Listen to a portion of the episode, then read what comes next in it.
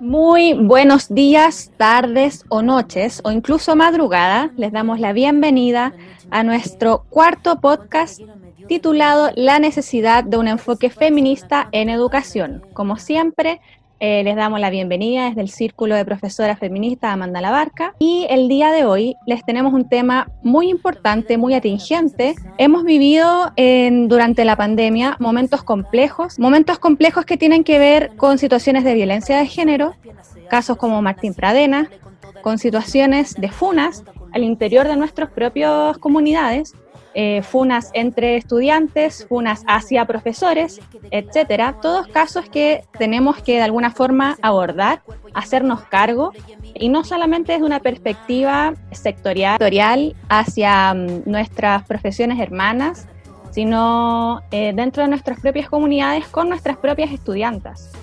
De esta forma queremos eh, darle la bienvenida, bueno, primero que todo a las estudiantes secundarias. Tenemos a Isidora Orellana, tenemos también a Valentina y desde el círculo a Karina, que ya la conocen, estuvo en podcast anteriores, y nuestra estimada compañera Nicole. Hola, hola, hola. Hola. Bueno, el tema que nos convoca, necesidad de, de un enfoque feminista en educación. La primera pregunta para dar respuesta a esta pregunta del por qué, por qué levantamos esta bandera de lucha respecto al enfoque feminista en educación, nuestras invitadas estelares de hoy, que son Isidora y Valentina, nos van a contar un poco de la perspectiva secundaria. Hola a todas y todos. Eh, mi nombre es Isidora Orellana. Voy en tercero medio, tengo 16 años. Voy en el colegio Champañat y soy parte de las secundarias de Marga Marga y también de las poderosas de Marga Marga. Actualmente me estoy postulando como delegada de equidad de género en la lista del centro de estudiantes. Eh, como organización secundaria feminista nacemos en diciembre más o menos 2019 luego del eh, estallido del violador en tu camino. Eh, nosotras con la Vale y otras chiquillas organizamos esa intervención y de ahí nació como la idea de hacer una organización eh, especialmente de secundarias feministas, porque en vía alemana acá no, no, había. Bueno, ahí nos hemos ido organizando, claramente la situación nacional no nos ayuda mucho, pero estamos trabajando en, en algunas cositas por ahora. Hola, chiquilla, yo me llamo Valentina, Valentina Letelier. Voy en el Juan 23, voy en tercero medio y también tengo 16 años. Y también soy de la secundaria feminista de Marga Marga. Ahora ha sido un poquito complicado, como dijo la Isi, pero ahora estamos trabajando en varios temas, o sea, en un especial. Súper, muchas gracias chiquillas. Yo creo que para cualquier persona que nos esté escuchando, un orgullo saber que hay organizaciones secundarias feministas. Ojalá en mi época de secundaria eh, hubiese existido porque ahí estaríamos también, ¿o no? Por cierto. Bueno, con esta mm, introducción a nuestras invitadas, abrimos el debate y el primer tema a plantear, la primera pregunta introductoria, es precisamente qué problemáticas, qué prácticas en nuestras comunidades escolares vemos y que nos problematizan, ya sea desde el currículum, desde la discriminación, desde la violencia de género, desde las situaciones cotidianas. ¿Quién quiere disparar primero? Obvio. Por supuesto. Bueno, dentro de como lo que he vivido yo en el colegio, eh, no hay algo que me llama mucho la atención, que es en los directivos hay como, es como hombre, como que hay un mayor como cargo, como que, por ejemplo, yo tenía tres, direct, tres inspectores eh, hombres y decían que no podían haber una mujer porque como que no tenía el carácter como para mantener el orden en el colegio. Y ahora que había una inspectora mujer como que la mandaban, o sea, como que eh, lo mandaban a hacer determinados trabajos que como que todos podían hacer, pero como que la enviaban solamente a ella por ser mujer. Lo otro es que no hay como una libertad de género, como que todo está heteronormado.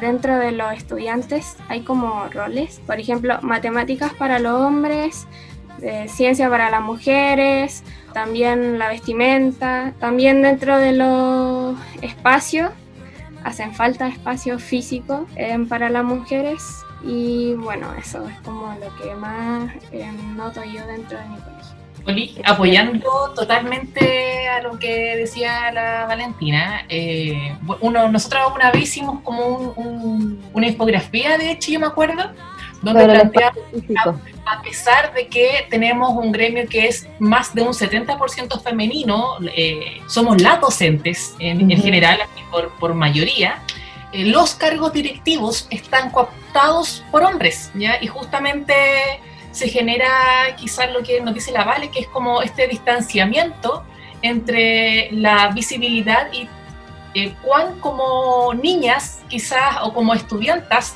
nos vemos también representadas en los como cargos de liderazgo en el fondo, que, que, también desde ahí también son determinantes las políticas que desarrolla el establecimiento en torno a, a equidad de género. Y, y, por otro lado también tenemos esta, esta idea también de los estereotipos, claramente, desde, como decía la compañera, desde las vestimentas, desde las, aptitudes, los refuerzos quizás que se hacen especialmente, también otra estadística que dice que en matemáticas eh, se refuerza muchísimo más a los niños que, que, a las niñas. De hecho, hay un estudio de la, de la Universidad Católica claramente en eso que todavía se sigue desarrollando.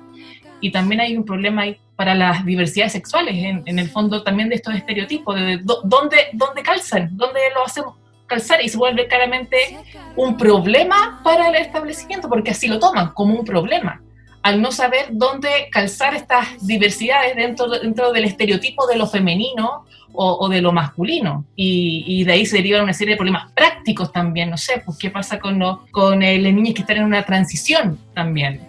Eh, el asunto de los baños, del uniforme, eh, en fin. Mm. sí, Sí, nuestro saludo y tremendo respeto a las chiquillas. Eh, y ¿algo que tú quieras aportar desde la experiencia relacionado a esto? Eh, sí, escuchando a la Vale, creo que en muchos colegios del país pasan las mismas situaciones y se reproducen las mismas estereotipos quizás bueno, yo voy en un colegio marista y, tengo mucho que decir al respecto, porque, por ejemplo, pasa con el tema de los reglamentos en, en cuanto a cómo se, fomentan o se perpetúan los estereotipos de género, por ejemplo, por el corte de pelo, los aros. Eh, ahora recién en mi colegio se están como cambiando, se está como moviendo el piso esto de que los hombres sí pueden tener el pelo largo, que los hombres sí pueden tener aros, porque yo siempre he tenido las orejas llenas de aros y a mí nunca me han retado pero a mi pololo sí lo han retado, entonces como raro. También el largo de la falda. bueno, yo ocupo la falda no tan larga, o sea, no tan corta, pero me ha tocado estar con amigas y le dicen, las inspectoras incluso le dicen, oiga señorita, bájese la falda. Y esas cosas son cosas que ya, o sea, verlas en el colegio hoy en día es súper, al menos a mí es como, wow, me, me choca. Y, por lo que decía la Vale con respecto a los directivos, me acordé que mi colegio eh, tiene una, una rectora y una vez estábamos hablando con ellas en un círculo de mujeres, que se dio un espacio dentro del colegio el año pasado y nos decía que a ella le costó 15, 20 años llegar a donde está, que, le que es mucho más difícil llegar a ser un, un, una directiva siendo mujer. Y que en ese sentido eh, bueno, ese tiempo se dio como el, el tema también del velador en tu camino en el colegio. Entonces ahí tuvimos una reunión con las profes, las alumnas, exalumnas, y ahí la, la rectora nos contaba y nos decía, chiquillas, yo las entiendo, y ahí nos contó que ha sido súper difícil para ella como mujer en una institución marista, eh, llegar a, a, donde está ella hoy día. Mm. Y escucharlo igual fue fuerte porque es verdad, pues es la primera rectora en todos los colegios, son 12 colegios maristas. Eso, en general, pero creo que la situación es súper súper parecida. El tema de que las mujeres usan falda y así. Y bueno, también lo que mm, lo que decía, no me acuerdo quién, eh, con el tema de las áreas, para dónde nos orientan. Y otra cosa que me acabo de acordar es que yo, por ejemplo, desde chica he sido súper reclamona, o sea, en el sentido de que no, no me dejo como guardar las cosas y, y eso para mí más que por algo de que me reten en el colegio o algo así, no es eso, sino que igual yo como mujer feminista, que me gusta organizar cosas, me gusta así como hacer cuestiones en el colegio y todo, igual uno siente una presión, una presión del, por ejemplo, del director. Para el 8 de marzo del año pasado a mí me dijo, mm, sin pañuelos verdes, así, pues. Y, y, también yo quería informar acerca del aborto y todo, y me dijo, nada que sea de eso. Entonces igual es, es, algo que hay que hablar, o sea, es algo que tenemos que informarnos y que no me dejen solamente por un tema de que es un colegio católico, es algo que, que tengo que, que yo voy a estoy dispuesta a seguir luchando contra eso, pero en el fondo que el director me diga eso es como que da rabia, po, da rabia y dan ganas como de hacerlo igual. Bueno, el año pasado yo también igual me puse la, la pero no, pero hay muchas cosas que hay que cambiar y que, y que por eso mismo creo que es importante, por ejemplo, y hago un llamado si es que algún estudiante está como escuchando el podcast, que se motiven a, en los centros de estudiantes lanzar ese, ese cargo de equidad de género, es súper importante, y también como crear espacios dentro del colegio para hablar de estas cosas, espacios de sororidad, y así un montón de, de espacios para conversar acerca de esto y hacer como llamar a hacer un cambio en los, en los protocolos, los protocolos de abuso. Eh, es súper importante revisar esas cosas porque nosotras como estudiantes quizás te, vamos a tener la posibilidad de que se nos escuche y, y creo que es algo que suena harto en, en, en Chile en general y como mujeres hoy en día, con todo este caso de Antonia, yo creo que a muchas estamos súper como quizás con pena, con impotencia, pero también con ganas de cambiar las cosas. Entonces igual es importante y creo que si es que una se atreve, a mí igual me daba cosita, por ejemplo, al principio así como hacer cosas, porque el, en el colegio nunca han hecho intervenciones feministas ni nada, partió como el año pasado. Pero si es que es una, después igual se empiezan a sumar y a sumar y esa sensación de estar como tan, como tan, tantas mujeres es bacán. Entonces igual es hacer ese llamado a la, a la chiquilla.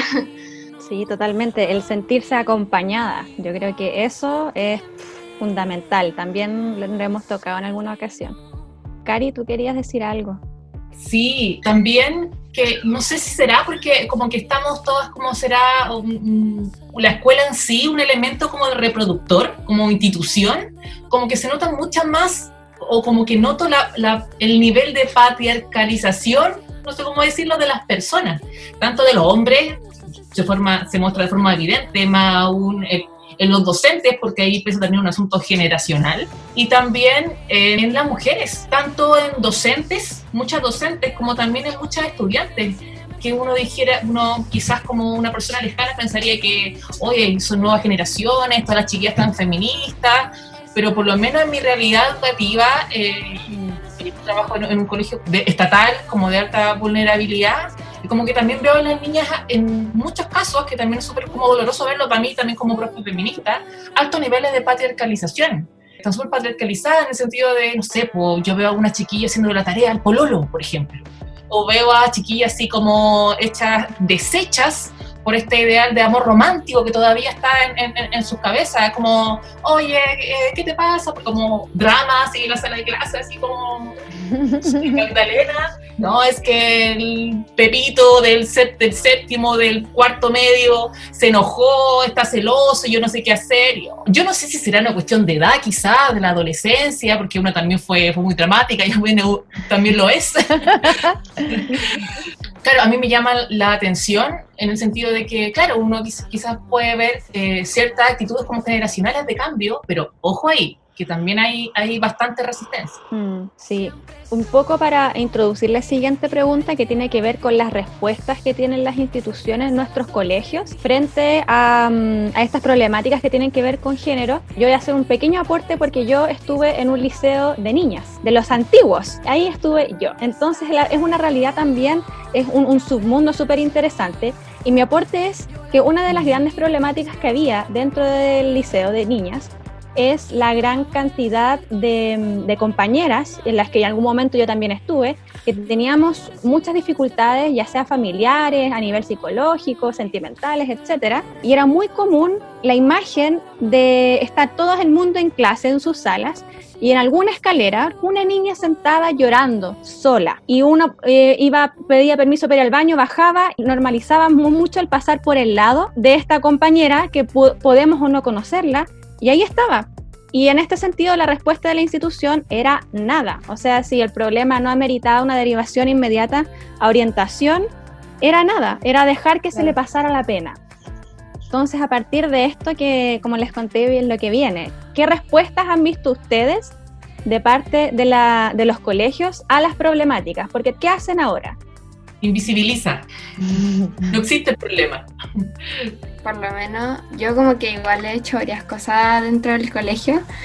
Igual como que no ha sido la mejor disposición de parte del colegio. Hemos visibilizado los problemas dentro del colegio, como que no han tenido una buena respuesta o una buena reacción. Por lo menos yo encuentro que no ha sido como un aporte o como que hayan reaccionado para hacer algo, que lo dejaron ahí pasar, siendo que nosotras como que dimos a conocer todos los problemas y todo eso y no, no han hecho nada así. Ya, bueno, como contaba, yo trabajo para un colegio particular subvencionado en un sector de alta vulnerabilidad en San Joaquín.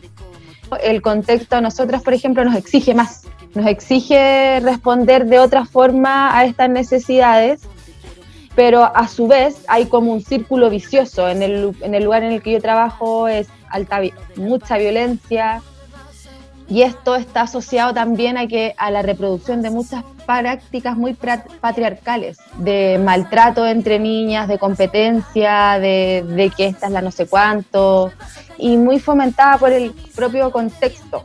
Entonces, lo que al menos el colegio tenía que hacer desde hoy, como desde, yo creo que desde el estallido, sin duda fue muy significativo cuando a nosotros se nos arrancaron todos los niños y las niñas hicieron un mochilazo y se fueron. A partir de eso nos dimos cuenta que, efectivamente son opinantes, que efectivamente quieren tomar acciones, pero hoy día hay que escucharlos. Y afortunadamente yo trabajo haciendo apoyo en lenguaje, mi profe de aula de lenguaje es una bacana también, entonces podemos nosotros dar el espacio en la clase para que se organicen, para que planteen sus dudas, pero no es una línea desde, por ejemplo, el equipo de convivencia escolar, que debiera. Que si los niños y las niñas están presentando inquietudes, es el equipo de convivencia escolar quien debiera liderar es como esta intervención o facilitación de espacios. Han sido los, los niños, niñas y adolescentes del colegio quienes se tomaron el espacio afortunadamente y se han apropiado de esto. Hoy día tenemos que responder nomás, escucharlo,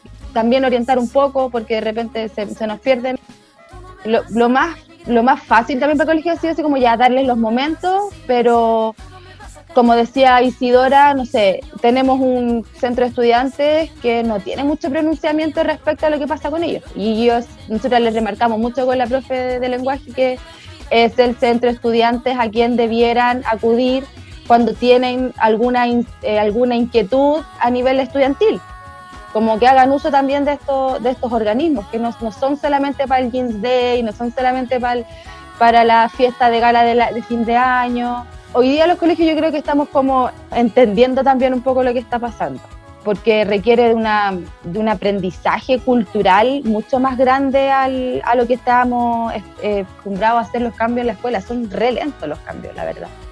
Mm vienen de, experiencias particulares y en general, como decías tú, Nicole, es de las voluntades y, la autoformación y conciencia que cada una ha podido desarrollar. Desde ese, sentido, yo recuerdo lo único mínimamente, con un enfoque mínimamente feminista que tuve, fue afortunadamente en el lectivo humanista, donde tenía una profesora de literatura maravillosa. Eh, la mayoría de los libros que nos hizo leer eran de mujeres eh, de América Latina, y con un enfoque bien power, pero era todo por debajo. En ningún momento se habló ni se mencionó el feminismo, pero había una complicidad entre el curso. Y sí, ¿algo que quieras agregar? Bueno, mm, no sé si ustedes saben que en la institución marista hubo como un boom de abusos mm. y después de eso el colegio empezó a trabajar, bueno, hubo manifestaciones de alumnas y el colegio empezó a trabajar en en protocolos y, esta creación de, protocolos o de espacios para hablar de esto fue por solamente por el estallido, digamos, de, la, de, todas las denuncias que hubo, porque esto igual se masificó harto y está hace un par de años nomás. Entonces, en ese sentido, igual han habido fallas en cuanto a cómo el colegio, en, en mi caso el, el Colegio de Vía Alemana, cómo responde a estos casos de, abuso o cómo responde a cuando hay manifestaciones feministas en el colegio y así. Es algo que se, como que recién está, está trabajando el colegio hace hace muy poco. Y en cuanto a lo interno, el colegio, bueno, por ejemplo, ahora últimamente han habido muchas funas a, exalumnos, alumnos del colegio. Y las alumnas igual nos hemos levantado, el otro día hicimos un paro online, porque es algo devastador emocionalmente. Entonces, en la actualidad el colegio sí está trabajando en algo, pero esto yo lo sé solamente porque pregunté. O sea, no es como que el colegio diga chiquilla, mm. estamos escuchándolas. Entonces creo que en eso, si bien el colegio está con nosotras, creo que hace falta una comunicación en cuanto a que que nos escuchen, eh, porque creo que también nosotras las alumnas somos súper importantes en esos procesos de, elaboración de protocolos y así, porque al final las que recibimos esos protocolos somos nosotras mm. y las que estamos más como ahí con todo lo que quizás siente una víctima de abuso somos nosotras, no son lo, el director del colegio. Entonces, en ese sentido, yo creo que hace más hace falta como más unión y, eso de que han habido algunas como falencias, digamos, en cómo responde el colegio cuando hay una denuncia, o sea, cuando hay una funa o se enteran de que hubo un abuso, por lo que tengo entendido el colegio tiene como un par de horas para denunciar, o sea, tienen la obligación de denunciar. E incluso sé que una vez el colegio no hizo eso y el colegio eh, creo que lo denunciaron. Entonces, hay como una falla en eso y creo que también somos importantes nosotras las mujeres, no solamente como estudiantes, sino que como profesoras y así. Entonces, eso, en general como que el colegio creo que sí trabaja en esto, pero debería haber más comunicación para poder hablar de estas cosas, porque como les decía, las, las alumnas, las profes, las auxiliares, todos los estamentos somos, debemos estar en, en esos procesos. Sí, esta mentalidad no es solamente para las universidades, ¿cierto? Cari, ¿algo que quieras agregar? Escuchando a, la Isi, claramente me venía a la, a la mente también el, el, a qué instituciones escolares hoy día no nos enfrentamos. O sea, hoy día nos enfrentamos a instituciones, a un sistema educativo en general que se mueve en base a los antivalores del neoliberalismo. Tenemos instituciones, tenemos una educación en Chile que no está enfocada en, en su rol público, en su rol suena como de perogrullo en su rol educativo, en su rol formativo. O sea, yo hoy día veo a las instituciones escolares como trabajando estas cosas de los protocolos más claramente por miedo a las denuncias y al pagar multas, más que por ser conscientes de su rol formativo y su rol reproductor muchas veces de estos estereotipos de género que terminan convirtiéndose en violencia misógena. Entonces, yo creo que ahí hay una clara falla hoy día como actúan los colegios de, esa falta de reflexión. Yo creo que hoy día claramente hay un problema, es un problema de fondo, de, cómo hoy día se concibe la educación y hoy día el para qué estamos educando. Debate que en los sistemas que eh, un sistema neoliberal hoy día como, como estamos viviendo, no se da y yo creo que solamente se va a poder dar cuando nos empecemos a problematizar las bases del modelo educativo chileno. Sí, bueno, ese es tremendo pase, Cari, porque precisamente nuestra última patita tiene que ver con cuáles son nuestras propuestas.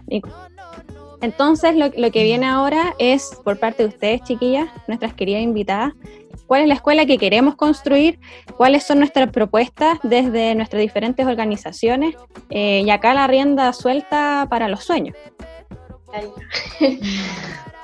Yo creo que también escuchando a la Karina, también me hizo como pensar en que el colegio probablemente responde a, estos paros, a estas manifestaciones, a esta funa, pero creo que es importante que los colegios los docentes, los directivos se empiecen a cuestionar cosas que quizás e, ellos reproducen y, cómo podemos cambiar eso en, como en la práctica por, por un tema de, que la violencia de género no es que parta, eh, o sea, no es como que aparezca en la funa, así como, oh, apareció, sino que la violencia de género es algo que parte desde lo pequeño, o sea, desde kinder. Entonces también es algo que, que vamos, que, que, nos van enseñando y que también los colegios mismos son los responsables quizás de esto y, y, me, molesta mucho cuando los profes, por ejemplo,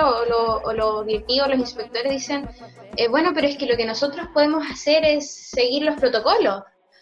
Claro, pero la, como les decía, esto no es como un problema que, aparece de la nada, sino que también hay que ir eh, abriendo estos espacios de reflexión y también la educación, también la sexual afectiva es súper importante, como de ahí parte, de ahí parte todo. Entonces creo que desde lo práctico el colegio se debería comenzar a, los colegios de Chile se deberían comenzar a, a cuestionar qué están haciendo, qué están enseñando o de dónde vienen estas cosas, porque como les decía, las funas o los abusos o lo que sea, no es como que aparecen de la nada. O que, o que el tipo es un enfermo, porque el tipo no es un enfermo, el tipo es una persona que normaliza cosas. Entonces, creo que es eso, a, eso es a donde hay que ir, así como a, lo, a la raíz de todo. Y también algo que es súper importante que las, las alumnas y las mujeres participemos de estas cosas, porque creo que si bien ya el, el colegio Champañat está trabajando en protocolos, pero no sé cuántas mujeres hay metidas en eso, o sea, los directivos son, yo creo que más del 50% es hombre. Entonces hay que también cuestionarse esas cositas y, e incluirnos a nosotras también, las, las alumnas. Sí, súper clarísimo. ¿Vale? Eh, bueno, yo creo que aparte de todo lo que dijo la ICI, también generar espacio o facilitarnos los espacios para em, poder eh, dar a conocer estas problemáticas, ya sea en charlas, asamblea, actividades interactivas o cosas así, también donde puedan participar las mujeres y los hombres, porque al final esto es un problema que, que nos afecta a todos y también en protocolo eh, de la acción ante la violencia de géneros y, sexual. Buenísimo, qué espectacular guante nos han dado nuestras mm. compañeras secundarias. Tomé algunos apuntes. Queremos colegios reflexivos, cuestionadores, que no sean reaccionarios, que es precisamente lo que decía Cari, ESI, Educación Sexual Integral, espacio para mujeres, participativos, como nosotras como profesoras, Nico y Cari, damos nuestra perspectiva, en qué coincidimos. Ya, eh, este es el momento. Eh, nosotras hemos pensado y desarrollado humildemente eh, una nueva forma de pensar la institución educativa. Entendemos que esta institucionalidad que tenemos sea cual sea, bajo este mismo marco legal, bajo esta misma constitución, bajo esta misma eh, cultura patriarcal, no da abasto. Hoy día ya no podemos seguir con esta forma de hacer escuela, de reproducir el modelo. Por lo tanto, lo que decían ustedes yo creo que apunta al sentido de hacer comunidad, de que las escuelas sean en principio comunidades, comunidades democráticas, donde hay un espacio para el diálogo, donde hay espacios para la organización en común. Tan valiosa la reflexión que me pueden entregar mis estudiantes como la reflexión que podemos generar en conjunto respecto a qué es lo que queremos hoy día eh, enseñar y por qué lo vamos a enseñar. Eh, eh, reconocer el aprendizaje basado en la experiencia, dejar esta cuestión desde la pura teoría y el, y el estudio de los libros, eh, a, dar el paso a, a, reconocer las experiencias de nuestro, nuestras estudiantes con el propósito de crear una nueva, incluso así como tirando en el rollo, pensar en una nueva matriz productiva. Desde el estallido social, ¿qué era lo que estábamos hablando? El calentamiento global ¿Y quiénes fueron nuevamente los, que, los y las que se levantaron en, en, el otro, en otra parte del mundo? Eran también estudiantes. Hoy día la, la reflexión de, de los y las adolescentes es fundamental porque están entendiendo el mundo en otra clave. Por lo tanto, nosotras tenemos que empezar a pensar en comunidades democráticas de aprendizaje, ya dejar de hablar de, de una institucionalidad educativa vertical, abrir los espacios de participación donde las familias, las escuelas, las universidades, eh, reconocernos también, y ahí le voy a dar el pase a mi compañera, a las profesoras como productoras de saberes intelectuales. Como hoy día hay tantas experiencias valiosas que se pierden eh, experiencias de aula o intervenciones que se pierden porque quedan ahí, quedan en voluntad en una experiencia exitosa que fue una vez y que podrían replicarse adaptándose a los territorios y a sus necesidades, pero pueden, ¿cachai? Como hoy día hay un potencial enorme que no podemos dejar pasar. Eh, sumando lo que decía la compañera y también llevándolo como quizá a lo, a lo concreto que yo creo que podemos, podemos hacer en, en el escenario como actual, impulsar en espacios de encuentro. Eh, nosotros también tuvimos una experiencia muy bonita para el 8 de marzo, también tuvimos una actividad separatista, donde también fue un espacio como de encuentro para, para reconocernos, eh, pero es lamentable que eso no se pueda dar en todas las realidades escolares. O sea, en el fondo yo me quejo, pero en, comparación quizás con otras realidades, pues puedo decir que hoy me estoy quejando de llena también porque hemos tenido ciertos pequeños triunfos eh, y donde claramente falta. También recordar que también como docentes también tenemos un deber ético también de educar en equidad. Yo creo que también ahí debemos como docentes intervenir en las desigualdades que también observamos, porque no sabemos las vulneraciones de derechos que puedan estar, estar existiendo ahí. Y, yo hoy día como, como docente y como docente feminista, yo no puedo quedar indiferente cuando un estudiante me diga, ¿sabe qué, profe? Me siento incómoda eh, porque en la clase de inglés la profesora me dijo eh, que me sentara como una señorita. También yo creo que como docentes tenemos el deber ético, vuelvo a reiterar esa palabra, de poner esos temas a colación en un consejo de profe, de ir donde el encargado de convivencia, eh, tocarle la puertecita, sabe que este, este es un problema que afecta efectivamente la convivencia entre lo y la estudiante, eh, invitar a reconocer que el tema de las funas en los colegios, eh, el problema, si bien en sí mismo es un problema, pero el problema de fondo es que en el colegio hay violencia de género y que esa violencia de género, eh, la escuela tiene el deber de educar para la prevención. O sea, cómo hoy día intervenimos las aulas para prevenir estereotipos de género desde, quizá el contenido que yo como profe estoy pasando, de que quizás como que no, no alcanzaba a magnificar nuestro, nuestra pega, quizás eh, el, gremio, desde quizás yo que en mi clase ya pueda hacer un equilibrio de, de dirigirme tanto a, a, todas las personas que están ahí, chiquillas, chiquillos, eh, puede marcar una diferencia en que ellos cómo se comprenden a sí mismos eh, o a sí mismas en su identidad y también cómo, cómo se relacionan con, con la sociedad y con sus pares también. Mm, sí, eso tiene que ver con lo que decía Cari, con los efectos prácticos que ahora podemos hacer y que nos impulsan para empezar a construir la educación que queremos. Y, claro, ahí nuestro deber es eh, ser aliadas absolutas de ustedes como ser compañeras dentro de la escuela y es a partir de eso que se construye un futuro una pequeña reflexión. Una vez estábamos con la Cari en un conversatorio y nos preguntaban cómo lo hacíamos nosotras cuando generalmente las profes feministas somos las menos y somos tildadas de las problemáticas, de la taosa, de la, de la que molesta. Y a mí me pasó en particularmente una experiencia en la que no tenía una compañera de trabajo aliada. Mis mejores aliados y aliadas fueron mis estudiantes de cuarto básico con ellos con quien pude crear esa complicidad, abrir esos espacios, generar cuestiones súper elementales como la empatía, conocer el concepto de empatía y ponerlo en práctica. O sea, no solo yo a los niños les voy a, enseñar, a los niños y a las niñas les voy a enseñar desde mi discurso.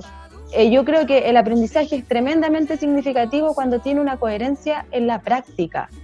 Cuando a los chiquillos y las chiquillas les decimos que, una, que la sala de clase es un espacio seguro, tiene que serlo. Al momento en el que quieren dar su palabra, al momento en el que quieren manifestar que no se sienten bien. O sea, desde ahí, desde cuando, cómo estructuramos la sala de clase, hasta cuando nos vamos, hasta cuando yo me encuentro con un alumno o una alumna en el mall, por ejemplo. cuando te encontré con un alumno y quedan todos para la cara así como La calle, ¿ah? Sí, ah, la, la- la tía está fuera del colegio. Y, No y claro, y tiene esa Hola, misma disposición. Sí, y tienes esa misma disposición a, a ser cariñosa, a ser respetuosa con ellos. Eso es, es, sin duda ultra, es lo más significativo que puede quedar y es el mejor ejemplo de por qué las feministas y las mujeres de izquierda no, no somos un peligro para la sociedad ni violentas. Eh, es eso simplemente. Somos un peligro, pero para el neoliberalismo. Claro. Exactamente, exactamente. Y asumir que somos peligrosas, en ese sentido, creo que es súper sano. Claro. Bueno, chiquillas, eh, finalmente eh, este espacio queda abierto en este momento para ustedes, para lo que quieran decir. El micrófono es para ustedes. Eh, no, era en realidad más que nada como repetir lo que, lo que he dicho antes, hacer un llamado a las chiquillas que, a que se organicen y en especial que lleven estos espacios a sus colegios, que son los que, como decía también antes, son los que más reproducen estas cosas y, y también como problematizar todo, si al final todo es un problema, todo este maldito sistema está mal.